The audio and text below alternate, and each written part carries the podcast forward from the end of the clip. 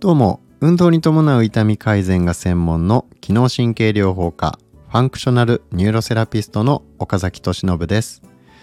国内外の一流の指導者から学んだ技術で足、膝、腰の慢性痛や関節痛で悩む方を根本改善に導いています。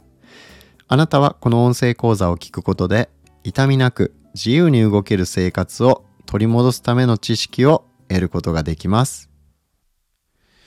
今日は先に頭金を払うことで豊かな未来がやってくるというお話をします。雪だるま効果によって日常の小さな選択の結果が将来的にどれほど大きな影響をもたらすことになるかは過小評価されていますっていうふうにえー、自分を変える一つの習慣っていう本を書かれたロリー・バーデンさんが言っています。作家のダレン・ハーディは著書の中で、えー、福利効果っていう本ですね。それの中であなたが今日使う1ドルは20年後には5ドル30年後には10ドルの価値になる。と述べています。今日5ドルのコーヒー代を払うことは未来のポケットから25ドルを出しているのと同じことなのです。と。そしてもちろんこの効果にはいい面もあります。今日使うはずの1000ドルを8%の利回りで40年間運用すれば2万2000ドルになります。えー、実に22倍ですね。で、このような数字は犠牲パラドックスの法則の有効性を実証するものです。しかしこの法則が私たちの人生に及ぼす影響はこのように数値化できるものだけではありません例えば、えー、私たちはですね投資をしますよね。で投資には、えー、インカムゲインとキャピタルゲインっていう2つの利益が期待できます。キャピタルゲインっていうのは株価が上がったことによって得られる収益ですね。えそしてインカムゲインは配当金です。で配当金を再投資することでえー、より大きな利益が出てまた配当金が少し多くもらえる。でその配当金をまた再投資っていうのをどんどん繰り返していくことによって雪だるま式に資産が増えていくまあそういうことを、えー、スノーボールって言ってね、えー、よくあの福利っていうまあ福利は人間の最大の発明だみたいなことをアインシュタインが確か言ってたとかね、まあ、そういう話がありますけどえー、まあそういう、まあ、福利の効果っていうのはものすごいわけですね。一日一日の単位で見たらものすごい小さいことなんだけど、えー、それが積み上がっていくことによってものすごい大きな成果になるつながっていくっていうまあそういうことです。で例えば目の前の仕事に取り組むっていうものを犠牲っていうふうに見なすのか、えー、それを頭金というふうに見るか、この解釈の違いによって、私たちの未来は大きく変わるんじゃないでしょうか。えー、まあ犠牲っていうふうにね例えば、私たちが、まあ、運動療法ね僕よく大事ですっていうふうに言ってますけど、え運動嫌いですと。で食事も変えたくないです。えまあ何も変えたくないですと。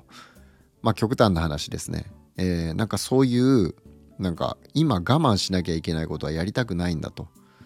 そういうこう犠牲を払うようなねことはしたくないと。もう人生、えー、どうせね生きてられる期間なんてたかだか知れてるんだから、えー、好きなように生きるのが一番だと。まあそういう考え方もあるけどそれっていうのは犠牲だっていうふうに思ってる考え方ですよね。えやりたくないことを強いられるとかまあ強いられるというか、まあ、自分でそれは選択できるわけなんですけど、えー、やりたくないことは犠牲を払ってやらなきゃいけないとまあそういう思考の人もいれば、えー、豊かな未来を祝うためにあなたが今支払う頭金なのですっていうふうに、えー、まあ、彼は言ってるわけですねロリー・バーデンさんは。でまあ、この頭金っていう考え方、まあ、つまり先行投資ですよね。先に投資した人だけが後で大きな利益を得ることができるっていうことですよね。まあ、これも投資の考え方のもう基本ですよね。えー、例えば僕今ビジネスやってるわけですけども自分で。で独立する前はもちろん会社員だったわけなんですけど独立してから、まあ、収入は3倍以上になったんですね。でじゃあそれって先行投資がもしなかったとしたら実現できてなかったわけなんです。えまあ、そういうことってたくさんあると思うんですね。何かやろうって思った時に先に自分が未然を切って行動しなければ、えー、大きなリターンは得られないっていうことです。もし僕が勉強量をケチってですね、えー、まあ場当たり的にというか、えー、まあこれくらいの施術これくらいの治療ができたらまあいいでしょうみたいな感じで、えー、大した投資をせずに、え、休日にやりたいことをやって、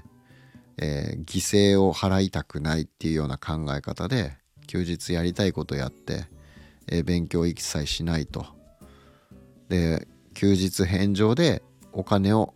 自分が先行投資して、えー、いろんなセミナーで勉強したことを使って、えー、僕は今、えー、いろんなね患者さんを担当させていただけるようになって、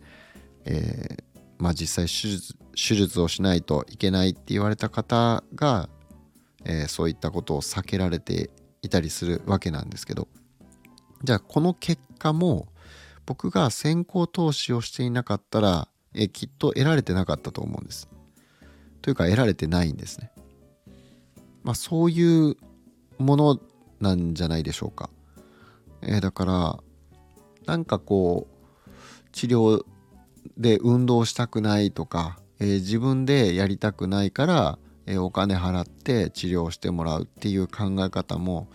えまあそのお金がねもし続くんであれば、え、もうどんどんどんどん任せたらいいっていう話だとは思うんですけどただやっぱり結局のところ、え、いつも言ってるように自分が主体的に動かなければ本当の治療にはならないんですね。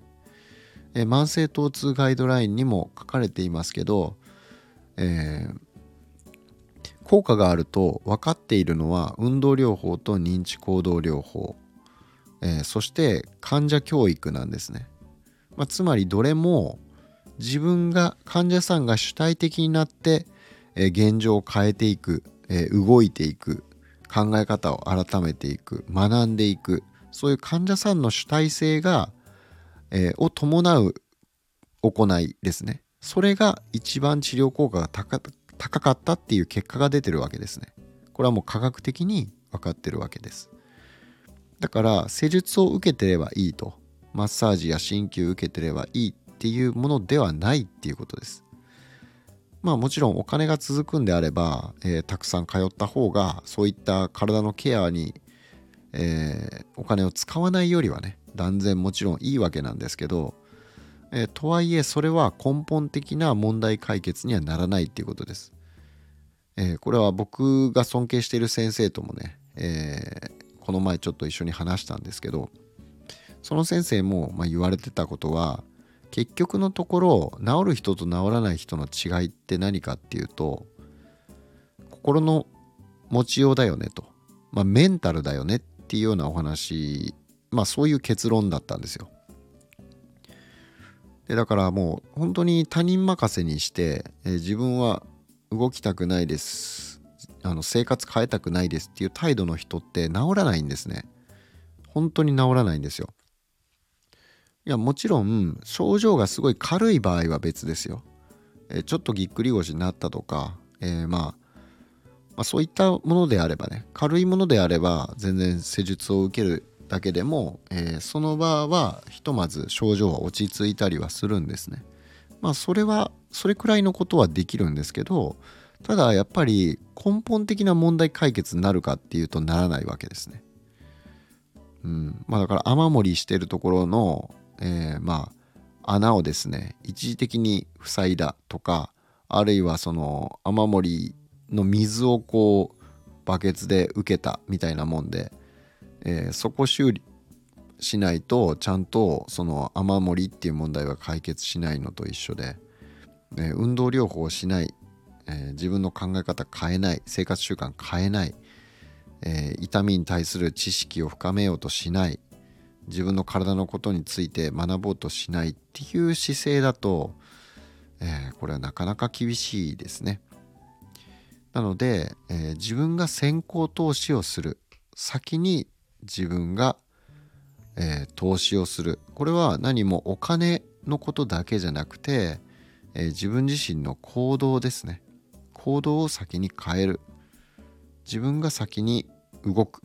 っていうことをやっていかないと、えー、なかなか望む結果は得られない。これは治療においても言えることですし人生全般においても言えることなんじゃないでしょうか。ということで今日のお話は以上で終わります。また次回お会いしましょう。